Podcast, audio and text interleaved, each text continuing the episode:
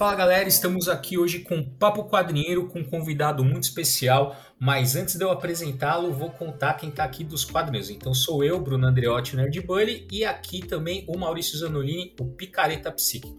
Como sempre, sempre aqui. Sim, nós dois aqui, os guerreiros do podcast, que os caras nos abandonam, né? mas tudo bem. Tudo é, bem. Tudo bem, tudo bem.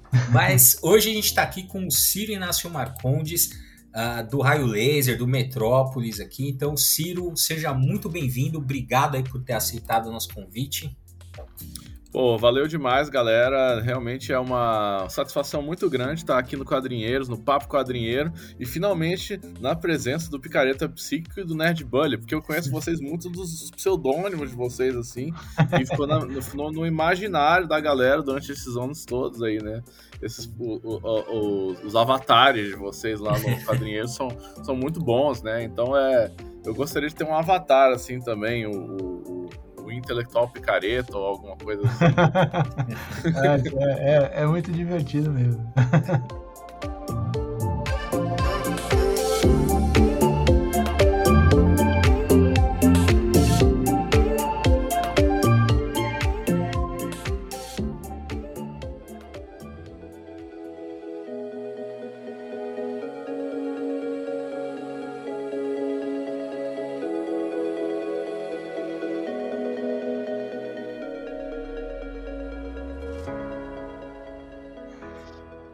obrigado. Uh, assim, a tua presença aqui é muito. Uh, deixa a gente muito lisonjeado, porque a gente admira o seu trabalho, né, o trabalho também que você vem desenvolvendo, não só no Relais, no Metrópolis também, a gente acompanha você faz tempo, então muito obrigado mesmo, é uma honra para a gente estar com você aqui hoje.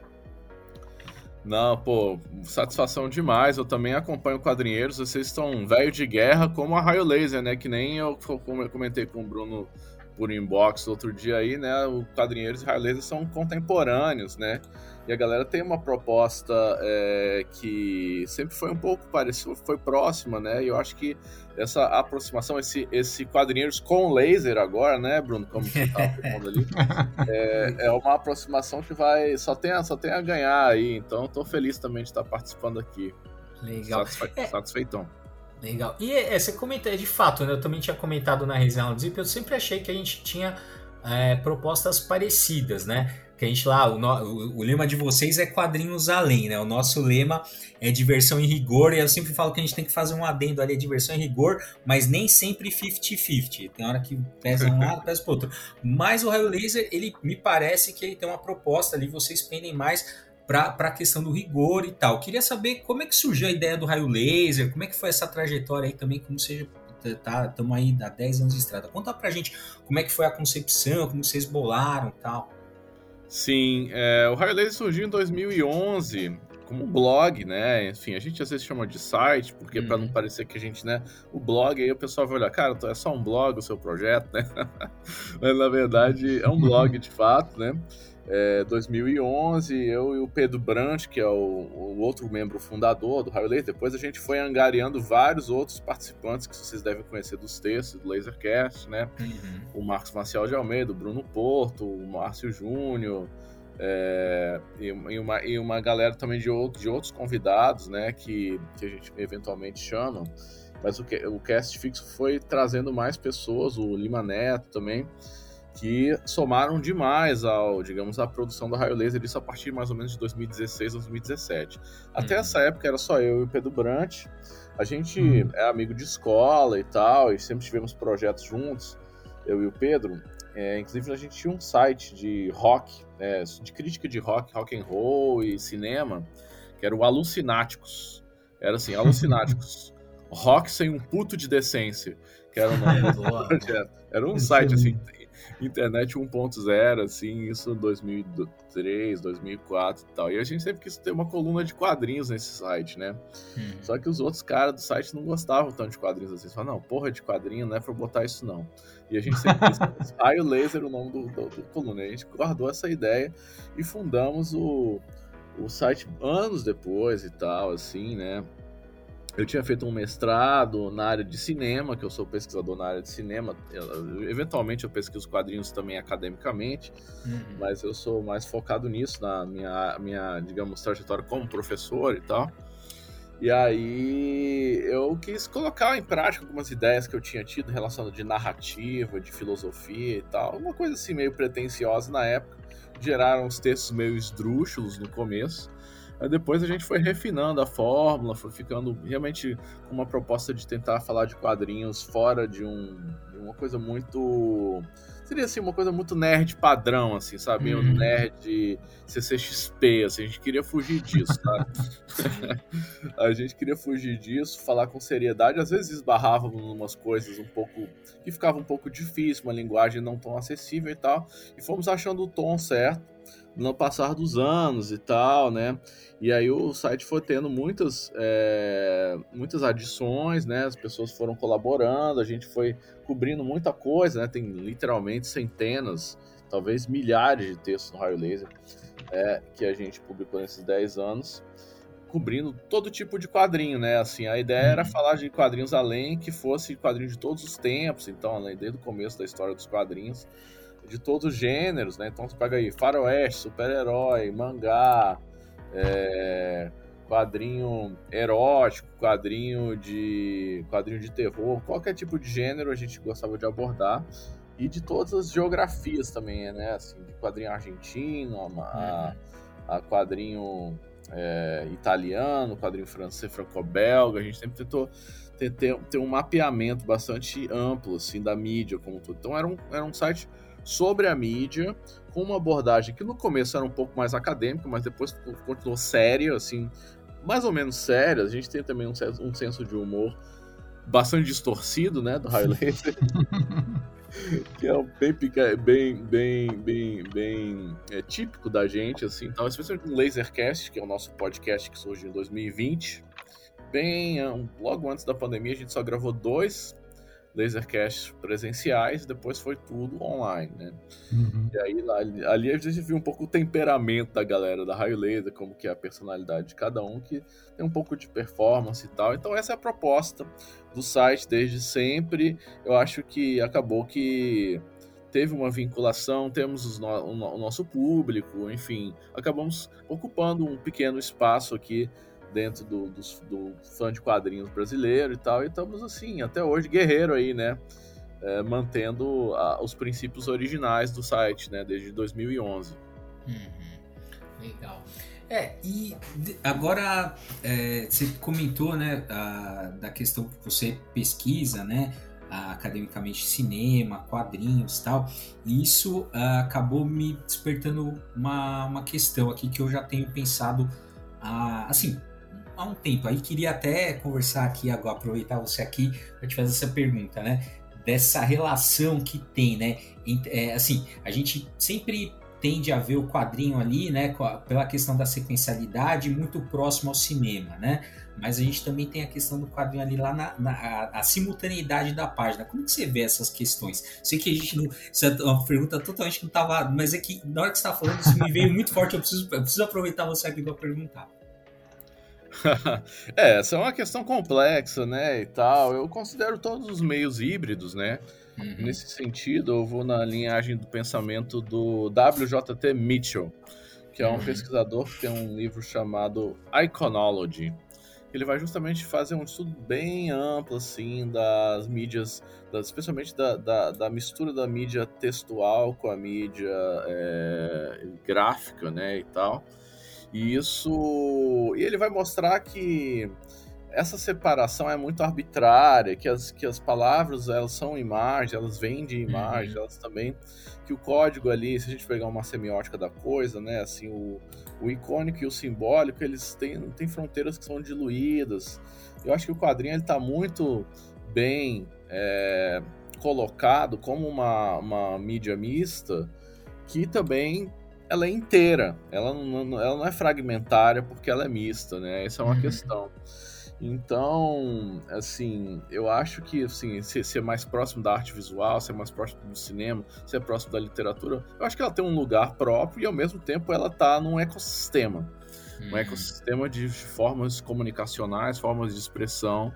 É, e eu acho que olhar para esse ecossistema é, é, mais interessante do que compartimentar, falar quadrinho é isso, cinema é isso, literatura é isso, arte visual é isso.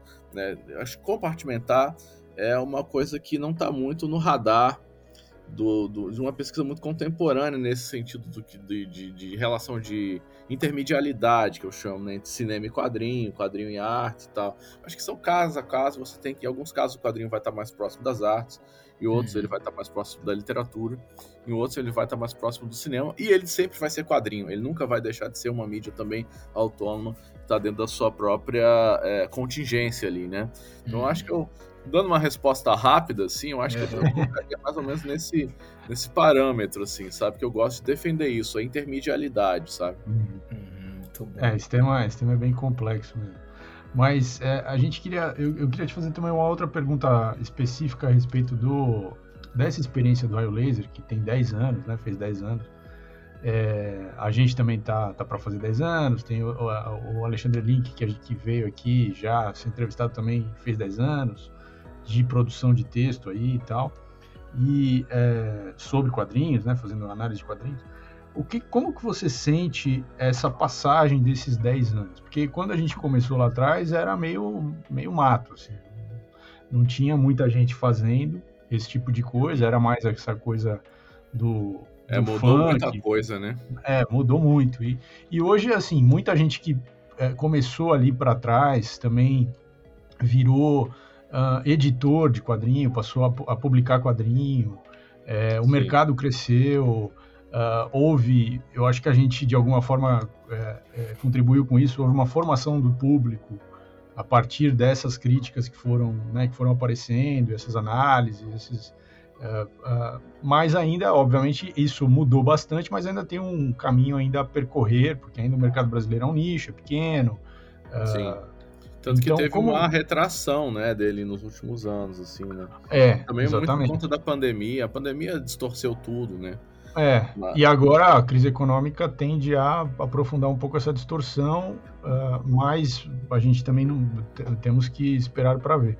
Mas como que você vê essa, essa, esses 10 anos? Quer dizer, é um, é um tempo uh, que o, o, que, que você vê como a principal característica, assim? E, e qual a influência que você acha que uh, mídias como as nossas tiveram nessa formação desse público que foi crescendo com uh, esse acesso a esse tipo de crítica e tal? Cara, eu acho que teve uma transformação muito grande, assim, da época lá, do começo em 2011, 2012 para cá. É... Eu lembro que na década anterior, quando eu já começava a querer planejar o raio laser e tal. Ele, ficou em gestação durante uns dois anos até que ele fosse pro ar. Tinha um pessoal daqui de Brasília, né? Que eu sou, aqui, eu sou, da, eu sou de Brasília, não estou em Brasília no momento, mas eu sou de Brasília. Que era o pessoal da revista Samba. Não sei se vocês se lembram, que era uma publicação independente, teve três edições.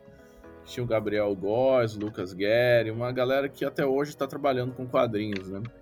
Uhum. E essa, essa, eles, eles, eles meio que colocaram uma pedra fundamental ali do underground, ali meio que ajudando a, junto com o pessoal da Prego, depois da revista Zica e tal, essas revistas coletivas, né? Uhum. Que fundaram um pouco uma cena de quadrinhos é, que depois se multiplicou de um jeito muito grande, assim, estou dizendo uma cena mais independente, isso é um lado da coisa, né?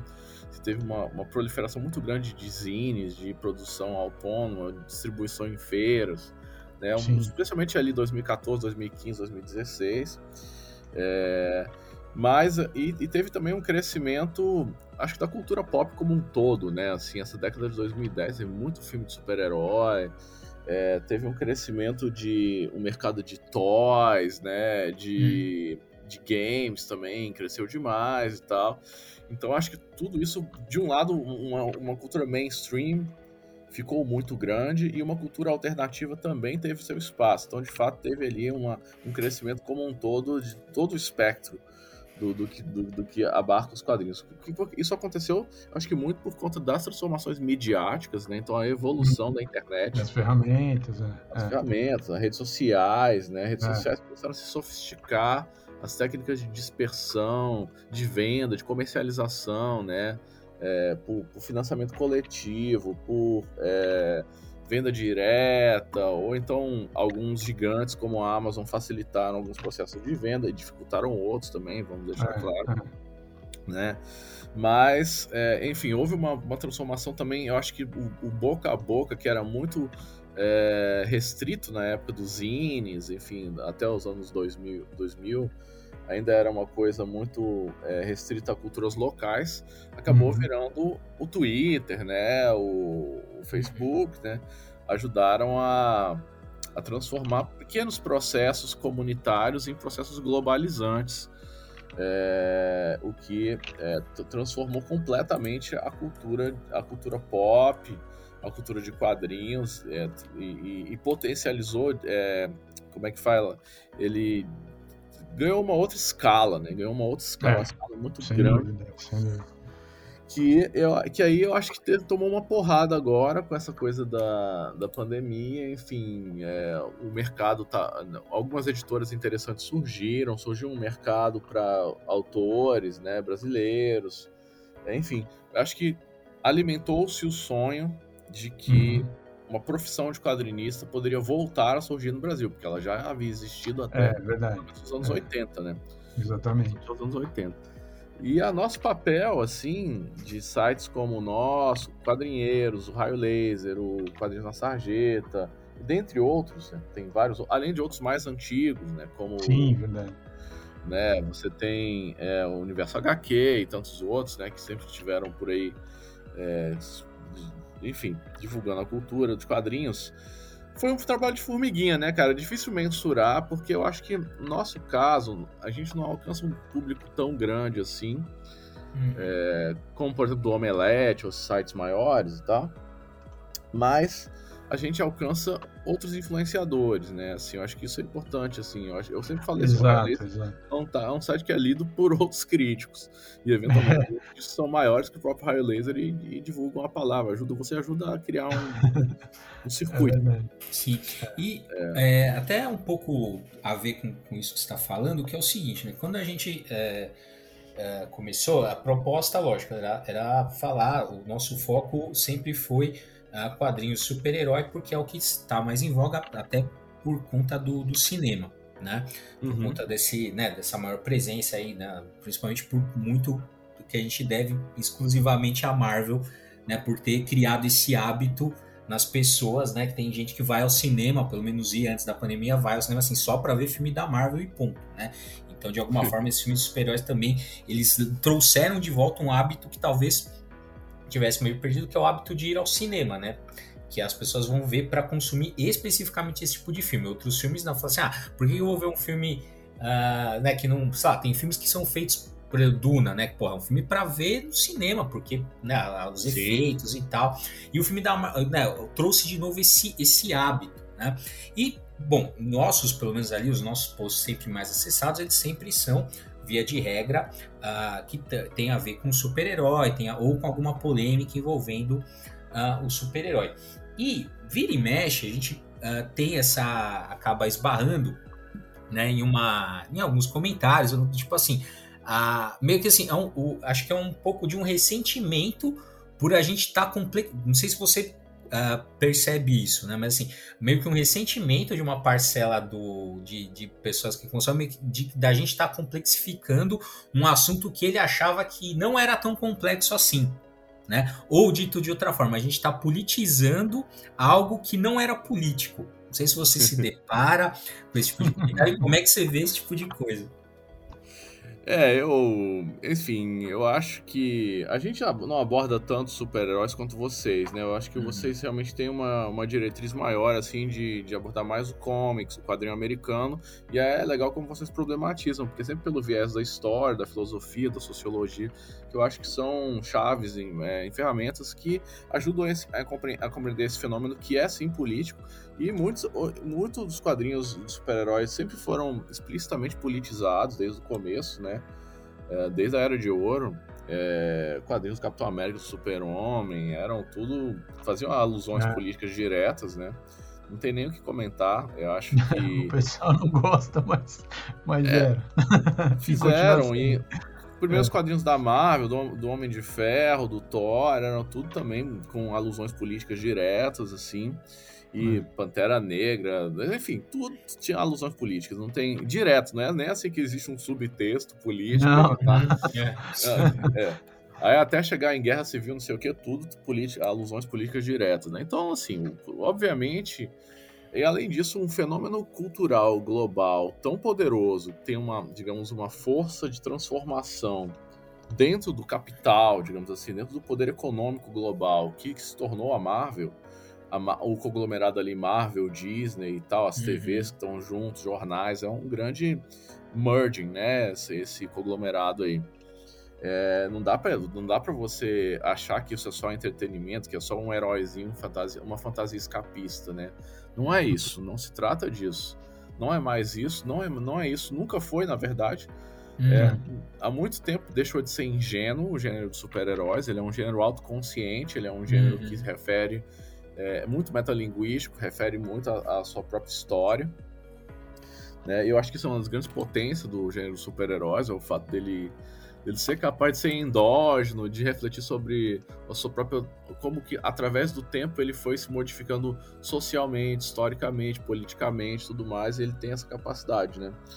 Então, e às vezes a gente se, se depara, né, com essa coisa, né, de o pessoal acusar de ser isso, ser aquilo, é, de ser politizado, né, de ser esquerdista e não sei o quê, mas isso aí é porque, gente, a internet virou um inferno de, de opiniões imbecis que são soltadas ao léu, sem qualquer embasamento e, e, as pessoas se arrogam o direito de soltar a sua opinião idiota é, de, em, em, qualquer circunstância, né? A gente tem que conviver com isso e, e saber também não, não se importar tanto, né? Eu acho que isso é, não se deixar afetar pela agressividade, né, pela violência é, que se tornou o discurso na internet, né, que eu é. acho que é, é, muito xarope, assim, sabe? É, é quando eu, antes eu era mais maníaco, né, para ficar vendo comentário, deixava todas as notificações ligadas, né, e aí, aí eu desencanei de um tempo pra cá. Tal. Aí eu, aí eu sempre pensando, toda vez que eu pego esses comentários xingando, né? Falando, eu falo assim, cara, se tá ruim, se eu, se eu tô puto, você imagina esse cara que ele estava vivendo a vida, viu um negócio na internet que incomodou e ele parou a vida dele para escrever. Ele, ele teve a pachorra de dedicar dois, três, cinco minutos, sei lá, né, com raiva, obviamente, para me xingar. Né? Então. É, eu, Não, eu tava vendo uma coisa interessante sobre esse filme dos Eternos, né? É. Que saiu agora. Que eu assisti aqui e tal. E ele tem um elenco multiétnico que é bem uhum. interessante, é. né? Assim, ele é totalmente multiétnico, né? Um cara tem ascendência indiana, outro tem ascendência acho que chinesa, outro enfim. É, tem um cara que é aí, negro, tem... É. Exato, sim. E aí você pensa assim, os Eternos, né, é uma espécie de... são uma espécie de seleção de, de, de super-heróis que representam a humanidade. Eles, eles, defendem a humanidade, né, eles são ali, em princípio eles são defensores ali do planeta e tal, ancestrais, atávicos, né? Uma coisa ancestral uhum. e tal. E é, é, faz muito mais sentido que eles fossem multiétnicos do que eles, se eles fossem um monte de homens brancos, como eles são na história uhum. original dos quadrinhos, né? Sem dúvida, sem dúvida. Então, é assim, faz muito mais sentido, é mais lógico, até para, digamos, a verossimilhança dessa história, que não é muito verossímil por princípio, mas porque é uma história de super-heróis, uhum. mas eu achei muito legal esse, esse engajamento. Eu achei que ele acrescentou muito, que ele foi muito rico para, a, para tornar a história mais interessante, assim. E ao contrário do que o pessoal fica reclamando, né? Que você tá dando espaço demais para de, determinadas representatividades, que tá exagerando. Qual é o exagero, cara? Você teve ali 120 anos de história do cinema, onde basicamente só homens brancos eram protagonistas de tudo. Uhum. Que então agora você está reequilibrando o negócio, porque existe também um novo mercado pra, de pessoas que, que de, de, de, outras origens, né, que estão também consumindo essas coisas e tal. E você tem que ter uma redistribuição também na representação desse. É lógico, isso para mim não é uma coisa que que, que é uma, uma aceitação de uma transformação muito benéfica para a sociedade, sociedade como um todo, que é muito evidente. Só que as pessoas são são são arrivistas, né? São chauvinistas e tal para não dizer coisas piores. Né? Então é, é, é, complicado lidar com isso quando, quando assim, as pessoas olham para coisa errada na hora de fazer as suas avaliações desses, desses problemas, né? Mas tem muito, né? Tem muita gente pensando dessa maneira torta na, sim, na internet sim. e logo no mundo, né? Sim, sim. É, a internet é, é, um, é um esgoto, mas é o esgoto que reflete o mundo, né? É Exato. É. Mas queria, você comentou, né, que lá uh, vocês sempre tiveram né, lá no Laser uma, uma preocupação de uh, pegar no quadrinho nos seus vários, nas suas várias expressões, né? Então, franco-belga, mangá, uh, quadrinhos, enfim, de uma ampla maior do que a gente mesmo ali, que acaba concentrando. A gente tem outras coisas também, mas acaba concentrando no super-herói. E é interessante porque é, essa, é, digamos assim, essa diversificação que você tem lá no Laser, isso apareceu e aparece bastante evidente na seleção que você fez para compor o Zip, que é o, o o livro que você lançou agora e que de uma certa maneira coroa, né, essa trajetória aí dos anos de, de raio laser, né? Então eu queria saber como é que foi esse processo, é, assim, de seleção, né, do, de, desses desses textos, se você reescreveu uhum. alguns, se eles estão exatamente tal, se você, ah, esse aqui eu mudo, esse aqui eu vou deixar na íntegra, como é que foi esse processo? Então, o Zip, o livro que eu estou lançando agora pela editora Metrópolis, ele, ele é dos textos que eu fazia para a minha coluna no Metrópolis, porque uhum. a minha coluna Zip no Metrópolis, ela era uma espécie de spin-off da Raio Laser. Uhum porque é, o pessoal gostava dos meus textos na Raio Laser e eu conhecia o, o editor, do, um dos editores do Metrópolis, e aí a gente combinou de fazer uma coluna lá, tipo um blog dentro do Metrópolis. E fizemos, bolamos uma espécie de raio laser light, que seria assim, eu ia comentar mais, é, ia com uma linguagem mais acessível, mais pautada e tal, por, por digamos, uma, uma estrutura mais jornalística de dizer e com temas que você vê que tem muitos de super-heróis também e tal, de séries, de filme. Não ia falar só de quadrinhos, mas ia falar de cultura pop como um todo.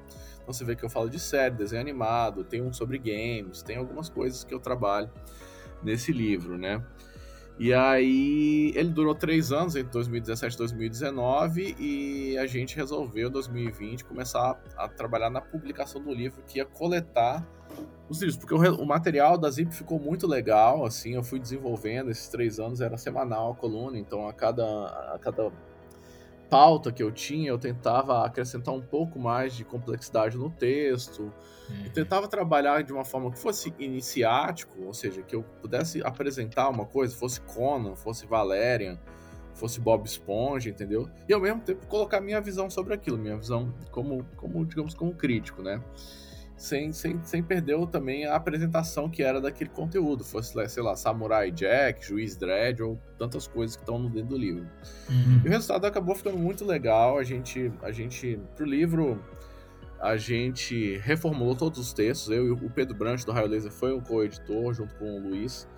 É, a gente é, restaurou os textos originais, porque alguns tinham sido meio que muito é, pro, muito, muito picotados para a internet. Então, eu restaurei os, os, textos originais que tinham sido escritos, os títulos originais. Adicionei nota de rodapé sobre alguns temas que tinham envelhecido desde 2017 para cá. Uhum. Colocamos em outra ordem, ele não está em ordem cronológica, mas ele foi agrupado em capítulos que são temas, né? Então temas, tem um que é, é sobre quadrinhos americanos, um sobre quadrinho europeu, um que é quadrinho de outros lugares, assim, tem mangá, tem é, fumete, tem quadrinho franco-belga. Ah, franco-belga e fumete tá no europeu. Mas tem um que fala de quadrinho espanhol, quadrinho argentino, mangá e tal, tá num outro capítulo. Tem um que é de interseções com outras mídias, que é bem legal, que é, assim, quadrinhos e cinema, principalmente. Um de listas, enfim. E aí acabou que é, o resultado ficou muito legal, ele tá bem ilustrado, assim. É, eu escrevi uma introdução para cada capítulo sobre os temas também, uma introdução geral e tem uma, um prefácio do, do professor Nobu Shinen, uhum. que é uhum. lá da Observatório de Quadrinhos da USP, né? Então, o resultado ficou muito bom, especialmente que ele também ficou muito bem ilustrado. Ele tem um acabamento bonito, assim, e, e ele tá e ele tá com muitas imagens é, de Sim. quadrinhos clássicos, de filmes, enfim, ficou, ficou bem bacana, ficou bem bacana. Eu fiquei Sim. muito satisfeito com o resultado. Não, eu, eu li, né? Você mandou aqui pra, pra gente, eu li, depois eu ainda não tive a oportunidade de passar pro, pro Maurício, mas passaria porque a gente tá isolado ainda, né? Mas quem sabe a gente queria coragem, né, pra fazer uma coisa presencial, mas ainda estamos isolados.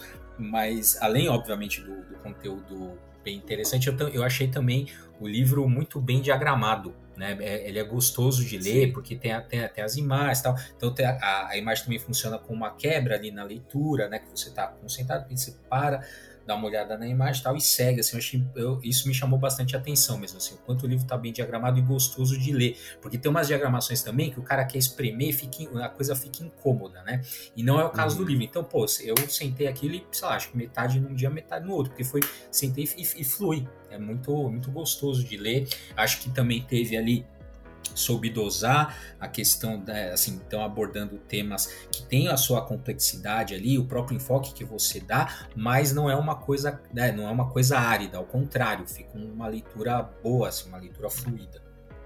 Aham. Uhum. É, foi essa a intenção. Alguns textos eles são um pouco mais cabeçudos, outros uhum. menos. Depende da época em que foi escrito e do tema também, né? Mas eu acho que em geral eu tentei ser ser claro na linguagem, é, na, na, imensa maioria dos textos. Né? Alguns deles eu, eu dava uma certa aloprada, tem um que eu falo do Godard, do Jean-Luc Godard, o diretor, que eu dou uma teorizada ali, tem outro que eu falo do filme da Joana Dark, com, relacionando com o quadrinho do, do, do, do, Wagner William, né? Que também ali eu. Às vezes eu dava uma raio laserada no negócio, assim. que ah, ficava até interessante. Tanto que eu mantive esses textos que eu acho que eles tiveram um, um aproveitamento bom do, uhum. do, das ideias que eu estava querendo discutir. É. Então eu espero que seja um livro que possa servir como introdução para quem quer conhecer diversas formas de quadrinho e como também um livro de crítica sobre esses clássicos e também sobre vários quadrinhos contemporâneos e tal. Uhum. É, para quem já conhece também. Essa que era, era o objetivo, que servisse um pouco de introdução e também para quem já conhece. Uhum. Não, eu acho legal também para porque eu, eu, também tem algumas pessoas que às vezes comentam assim, ah, mas eu não sei, é, ah, eu queria pesquisar quadrinhos, mas eu não sei como, eu não sei o que, eu não sei que abordagem e tal. Acho que tá ali também é um, é um legal, é um livro legal para quem está nesse momento também, porque ali você mostra vários enfoques possíveis de como você abordar é, quadrinhos de, sobre vários aspectos um pouco mais complexos que podem desembocar sim numa pesquisa em diversas áreas. É, uma coisa que eu quis fazer especificamente, que era uma, uma premissa baseada nessa ideia de intermedialidade que eu já tinha comentei com vocês no começo, é a de que eu sempre quis relacionar os quadrinhos com outras mídias, isso era importante. Então eu falo muito uhum. de cinema, sempre tô, e quando eu cito um filme, eu tô citando um quadrinho, e vice-versa. É, ou então, assim, eu, eu, falo sobre música, eventualmente de artes visuais, é, desenhos animados também aparecem. Então, assim, é uma constelação de ideias ao redor de, de livros também. Enfim, tem um sobre o Idiota, do Dostoiévski, que uhum. é do uhum. André Diniz, que eu comparo com o livro, o livro original. É, então, assim, é, ou então eu faço uma leitura dos contos do Conan, né, que foram lançados pelo Pock Nankin. Isso aí é, é o único texto que é exclusivo sobre literatura. Eu fiz outros, mas eu cortei alguns, não entraram todos os textos da Zip no livro. É, então a ideia era mostrar assim que, cara, você, esse, essa constelação de coisas, de interfluxo aí de livros, filmes, músicas, quadros, enfim, isso tudo é um vortex, né? Você tem que estar tá ali entendendo essa, essa, esse ecossistema. Eu gosto de pensar como um ecossistema de, de cultura que ajuda você, um ajuda você a compreender melhor o outro. A, por exemplo, tem um texto sobre o filme do Han Solo, aquele Han Solo, né, que saiu uhum. da, da, uhum. Disney. É, que eu vou lá no começo do cinema, porque tem uma cena, uma sequência muito legal no filme do Han Solo, que é que eles vão fazer um assalto a um trem. Não sei se vocês se lembram dessa uhum, parte. Sim, sim. Que é uma sequência longa, assim, até meio over, assim, sabe? É. Mas me lembra, mas aí me fez recapitular a história dos assaltos de trem no cinema. Uhum. E aí começa lá na origem do cinema. Que é, é porque o... é, eles fizeram um faroeste mesmo, né? O Han Solo, faroeste. É. Solo é um faroeste mesmo. Exato, faroeste do espaço. E aí eu volto é. para aquela ideia do Grande Assalto de Trem, que é um dos Sim. primeiros filmes de 1902, eu acho, do Porter. É, e mostra como que a cultura de faroeste ajudou a formatar a linguagem cinematográfica Sim. e como que o Han Solo estava tentando ali fazer uma certa homenagem à história do cinema e tal, é. mas ao mesmo tempo também sem ser muito original, sem conseguir ser muito é, efetiva. É. Então é uma crítica ao filme, mas ao mesmo tempo uma reflexão sobre a história do cinema. Ah, muito é. interessante. Não, mas isso que você tá falando é muito legal, porque é o seguinte, né? Quando a gente né, pegou o caso do Han Solo ali, que né, numa cena você viu a história do, da, dos filmes de assalto, então, né, de como aquilo tava de trem, enfim. Você viu ali toda uma história, né, que, que você sabe que existe por conta da sua formação e né, da sua trajetória. Quem vê, às vezes, a gente não, a gente não tem dimensão disso, né? Então a gente é afetado pelas coisas e não sabe a história delas. Né? Por isso que às vezes é muito comum você ver, ó, por exemplo, assim, ah, é, uma, o pessoal que não, o pessoal que está chegando nos quadrinhos agora, né? Pergunta, ah, o que, que você tem que ler? O que, que eu tenho que ler? Ah, lê o Watchmen. Aí a pessoa vai, ver, vai ler o Watchmen e não acha tudo isso. Mas por que, que uhum. ela não uhum. acha tudo isso? Porque aquilo já foi tão assimilado, diluído, relido, refeito, ressignificado, que quando ela. É óbvio que ela não, não tem aquele mesmo impacto né? E ainda falta um pouco essa, né? E aí você tem que é, é interessante recuperar essa dimensão da história das coisas, porque esses caras que produzem, eles conhecem, né? Pela própria formação, o cara é diretor, enfim, eles Sim. têm domínio sobre isso, né? E é o que a, e o público acaba não uh, não pegando e é interessante esse resgate que você fez nesse texto e esse aspecto de você remontar a história, né, de um, de, a partir de uma cena, todo um, né, uma história ali do cinema, do faroeste, etc. É, e especialmente nesse caso tinha a história da linguagem do cinema que foi formatada nessa época a partir desses filmes de assalto, que a Disney hoje em dia é a que mais cristaliza a linguagem clássica, né? Uhum. Os filmes de aventura, a jornada do herói e tudo mais. Então, é uma maneira deles voltarem sem perder o que eles são, assim, no, no, no sentido de assim nós nos tornamos outra coisa, ou seja, uma ficção espacial, né, uma space fantasy ali, o Star Wars, mas ao mesmo tempo ainda somos o cinemão clássico que sempre fomos. Então, estamos uhum. agradando um lado e o outro ao mesmo tempo. Eu também eu analisei um pouco a jogada ali da de como atingir diversos públicos ao mesmo tempo, né, a, a distribuição do público da, da Disney como um todo e do Star Wars para tentar estratificar cada vez mais seu público. Também era uma análise da da, da pervasividade da Disney barra Star Wars enquanto fenômeno de, de, de comunicação e de, de, cultura pop, né, e tal.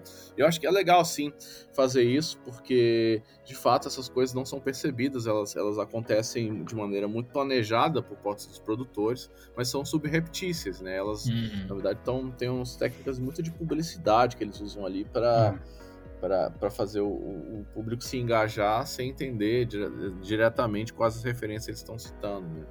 Hum. É, fica, fica aquela coisa que a pessoa sai com aquela sensação, mas se ela não consegue traduzir em palavras exatamente, né? Quer dizer, ah, tô com a sensação que eu assisti aqueles um filmão daqueles, né, daqueles clássicos do cinema, mas por é. que, que ela tem essa sensação, ela não sabe. É, se você desconstrói, você entende, né, os elementos que estão ali que fazem isso.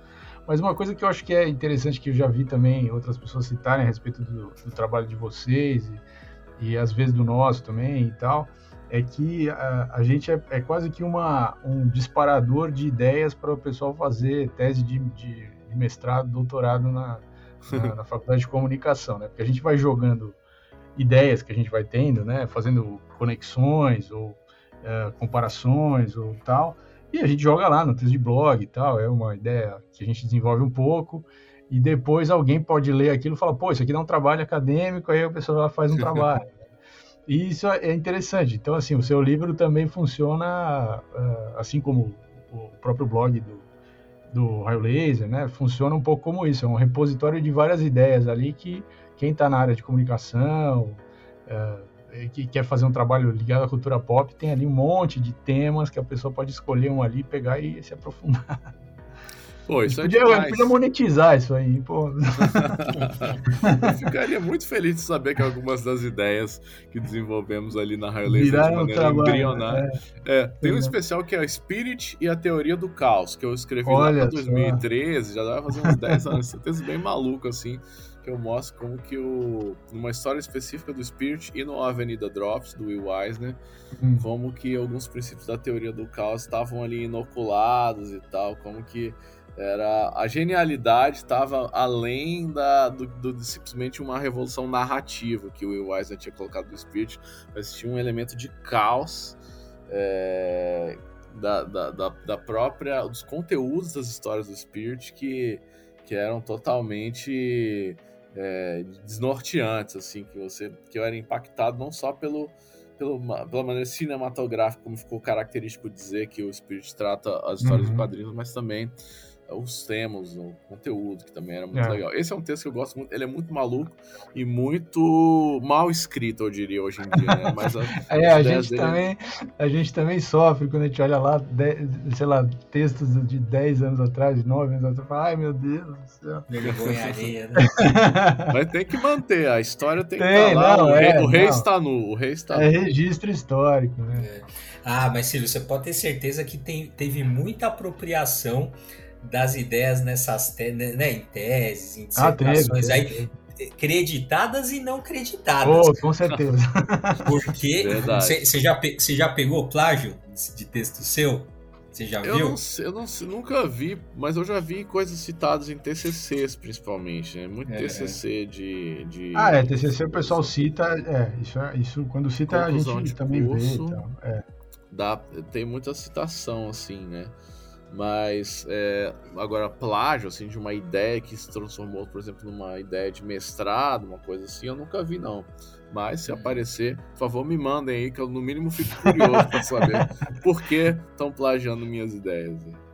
Ou do resto da galera da rádio que também contribui, colabora enormemente. É, em, em, dissertação eu nunca vi. Agora, em, em textos de, de, outro, de outros coisas, já, já vi algumas coisas assim. Mas por isso que eu falo. Mas, é, mas eu acho que isso é, é, bem legal, porque é o que eu sempre falo. Assim, às vezes também a gente fica meio travado, né? Principalmente agora não, que a gente já acostumou, né? Mas no começo a gente ficava muito travado, principalmente eu e o Adriano, o velho quadrinho, porque a gente, né, a gente veio da academia e tal.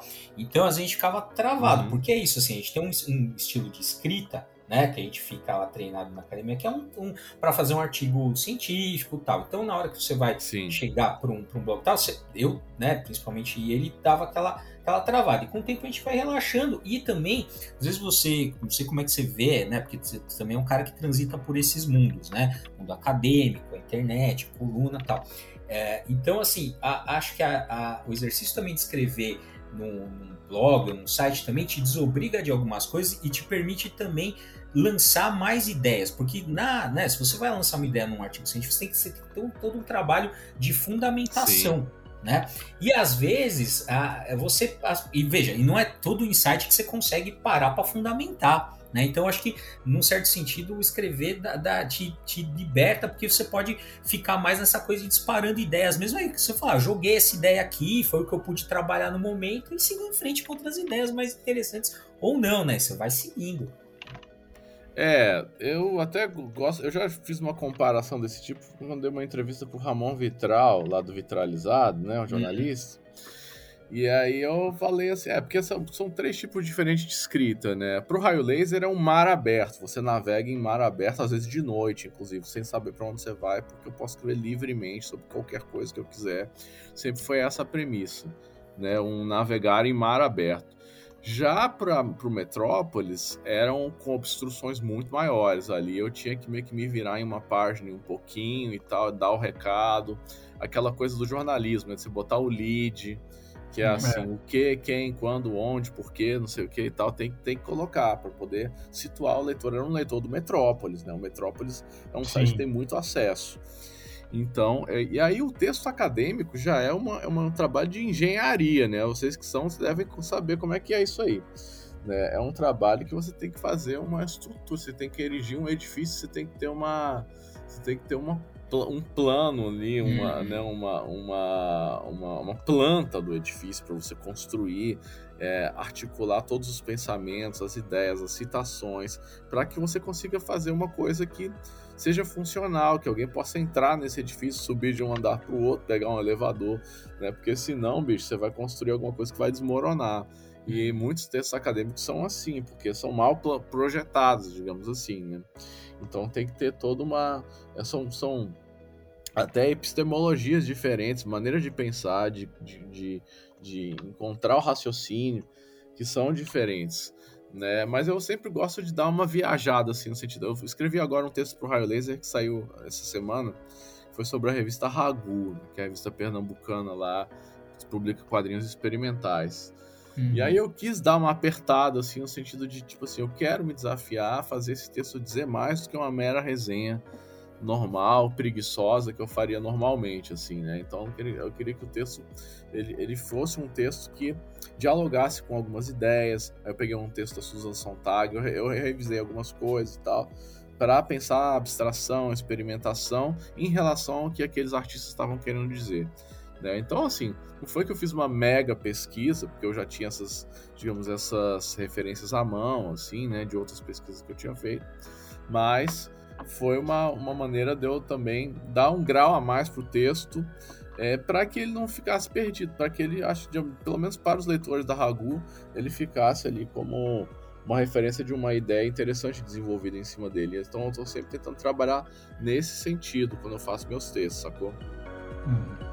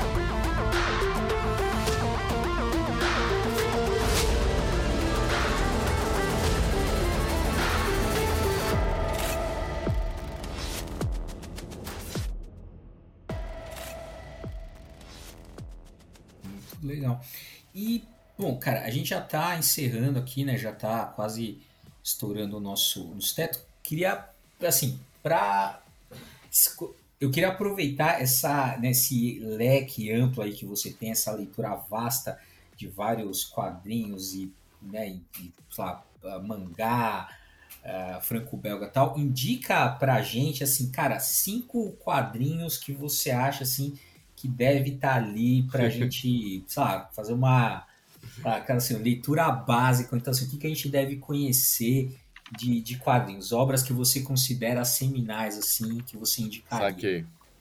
É, no final do livro tem a minha lista, né? Acho que é o último texto. São 15 livros, são 15 quadrinhos. Mas eu vou tentar fazer uns que são fora da lista, quem sabe, né? Ah, boa. Pra adicionar mais. que eu acho que, é, que eu não coloquei. Mas, por exemplo, eu não coloquei nenhum de super-heróis porque eu coloquei o Dick Trace na lista, né? Eu, hum. eu considero o Dick Trace como um proto-super-herói ali, um proto-Batman, uma coisa assim e tal. Eu acho que tem muita coisa ali dos vilões do Batman que tá no Dick Trace, que eu acho um quadrinho muito legal. E é um quadrinho ainda meio, meio primitivo, por onde eram tiras, o Chester Gold dos anos 30 e tal, né? É... Mas, ó, o primeiro que eu colocaria, que eu acho que eu, que eu não botei nessa lista, foi, é o Valentino do Guido Crepax, né? Que é o quadrinho uhum. italiano ali dos anos 60, que eu acho que é um. É um quadrinho é, que ele tem, ele tem uma, uma, uma ousadia estética, né? Uma, uma, é um cara que pega ali o quadrinho no meio de um, um período assim que tá saindo ainda no começo da era clássica e tal, e de repente ele emerge ali como uma coisa 100% é, autoral, contemporânea, no sentido de que nada vai superar a linguagem que o Guido Crepax colocou ali no Valentina, né?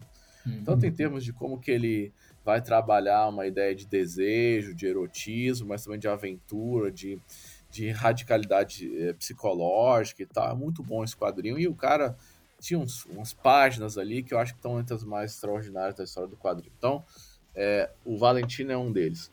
Outro, pra gente, como eu não falei de super-heróis, eu vou colocar o Monstro do Pântano, do Alan Moore, ah, que bom. é a minha obra favorita do Alan Moore. Que obviamente é um quadrinho que vocês já devem ter falado muitas vezes, mas eu não tive muita oportunidade de falar sobre o quanto eu gosto do Monstro do Pântano. É, que eu não coloquei na lista final da Zip, né? É, hum. Mas é um quadrinho que eu, que eu, que eu cogitei colocar. Porque é um quadrinho é, que tem uma dimensão existencial muito profunda, né? Ele tem, ele tem ali um problema, um problema ontológico, né? Sobre a consciência, que eu acho que não precisa ler. Né? Você vai ali, você está dentro do Heidegger, você está dentro do, é, do Bergson e tal, você está lendo ali é, mestres da ontologia a partir de um quadrinho de super-heróis. Eu acho isso fantástico. É, e o Monstro do Pântano também tem uma questão ecológica muito interessante, muita beleza, muita poesia. Né? Então, muito forte o Monstro do Pântano. Né? É, que mais que eu não botei? Que eu botaria com certeza o Little Nemo do Winsor McKay. Né? Desses uhum. mais velha guarda, assim, eu coloquei na lista o Crazy Cat do George Herman, né? Então, como eu, não, como eu coloquei o Crazy Cat, eu vou trazer para nossa lista nova aqui o Little Nemo, que é também, claro, bem clássico, assim, pode bem conhecido, mas pouco lido, né, gente? Ah, sim. Pouco Exato. a gente leu, é. porque é difícil de ler. Ele é difícil de ler, ele, ele tá numa linguagem ali, Ar Nouveau, ele é de assim, 1909, né? Tipo, ele é bem do começo, ele tá... O, o cinema da época do Little Nemo era um cinema totalmente primitivo e aquém do que ele a, a, alcançou enquanto, enquanto linguagem é, expressiva, narrativa, né, de quadrinho e tal. Então, assim... É, tinha gente do... do... Tinha gente do cinema que olhava para o quadrinho dele para tentar fazer uma coisa mais elaborada. Sim, das artes visuais também, é. né? As vanguardas ali, é, né? As vanguardas heróicas ali, certamente surrealismo bebeu, o cubismo é. bebeu, é. certamente, né? Ali, aquilo ali era muito divulgado, né? Tinha, um jornal tinha é, muita, tinha muita é, penetração ali na sociedade e tal, então... E o Lironimo era assim, cada página é um esplendor, cada página é um delírio, é um sonho mesmo, é a ideia do sonho como um rearranjo das nossas faculdades cognitivas, do nosso inconsciente profundo, é, e também a elaboração das páginas, da, de você esticar os quadros, destruir eles, a metalinguagem, tudo aquilo ali é extraordinário no Neuronino, né? Aí, outro que eu não coloquei, que eu colocaria é, também numa lista, é o Pato Donald do Karl Barks. Ah, que sim. eu acho que é um quadro muito legal. É, não botei na lista, mas. É... Esse eu tenho, hein? Quando saiu, sei lá, uns, uns 20 anos atrás, uma coleção da Abril encadernado toda, toda não sei se é uma que dá ele de xerife parte. assim é uma, é, uma, é. essa é muito boa também adoro essa me ajudou a me formar como leitor é excelente que, que tem de várias fotos tem do Mickey né tem o Mickey do Floyd Godfredson e tal que também é muito bom e o Karl Barks ele tem essa, essa qualidade que é te colocar dentro de uma espécie de coisa meio Indiana Jones né de uhum. aventura de pirata de viking de exploração arqueológica e tal, que é uma coisa que sempre me fascinou. É, levou o quadrinho Disney para um outro patamar e trouxe toda uma ideia assim, né, de aventura que eu acho que acabou desaguando nos filmes, né, na, uhum.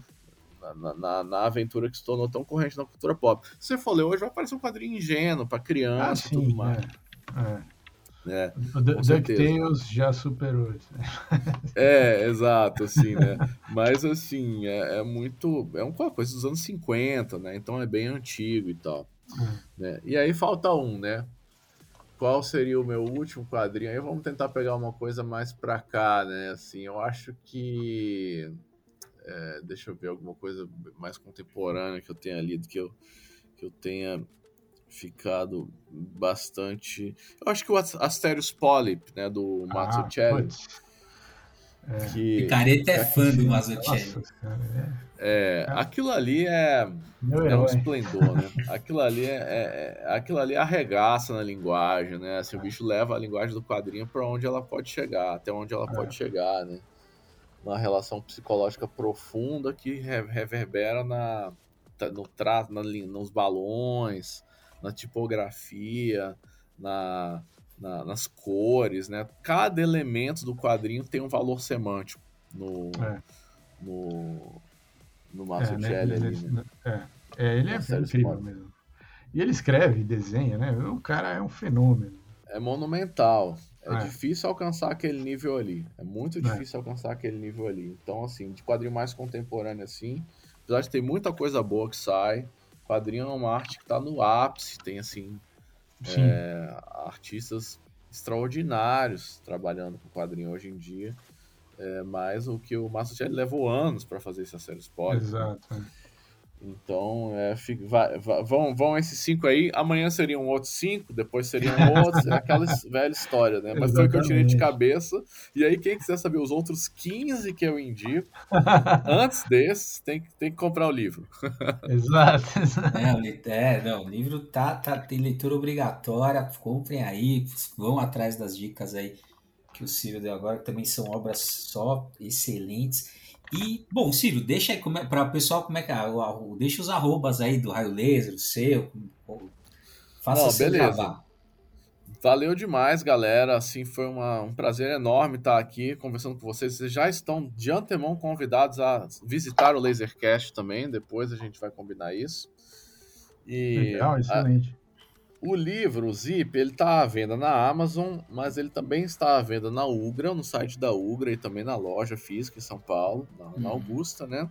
E está à venda na Marte, no site da Marte, que é M, M Marte, né? Da, que é do Márcio Júnior, editora do Márcio Júnior. Para uhum. quem quiser comprar, digamos, em, em lojas menores e tal. Tem essas possibilidades. É, faça uma escolha, né? Ou você quer. O que você quer fazer com o seu dia? Você quer levar o Jeff Bezos para Marte ou você quer ajudar um pequeno comércio? Cada um faz a sua é. escolha, né? exato, exato, exato. Cada um faz a sua escolha. E aí ele também está vendo. Em Brasília, ele está vendo na Marcondes Company, que é a loja de discos, fica na 116 Sul, e na livraria do Otto, é, que é, eu sempre erro o endereço, então o pessoal procura assim, Livraria do Alto Brasília, você vai achar, porque senão o Pedro vai brigar comigo, porque eu sempre erro o endereço, né? Mas está em todos esses lugares aí, vocês podem encontrar. O Raio Laser está completando 10 anos em, dois, em 2021. É, a gente fez uma série de eventos e tal, né? E temos mais duas, dois lançamentos até o final do ano. Um vai ser um pequeno documentário sobre a raio laser, bastante engraçado, que a gente vai lançar numa live e tal, até o fim do ano, em dezembro, provavelmente. E é um lançamento de uma camiseta comemorativa, né? A gente, nosso site é raiolaser.net. O Lasercast, nosso podcast, sai quinzenalmente às segundas-feiras. E a gente está no Instagram, no Twitter e no Facebook. Segue a gente lá e tal. E é isso aí, esse aí que é o Jabá. Tá bom demais. Valeu, galera. Valeu. Valeu, Ciro. Grande prazer é ter, ter você aqui com a gente hoje. É isso aí, gente. Até o próximo Papo Quadrinheiro.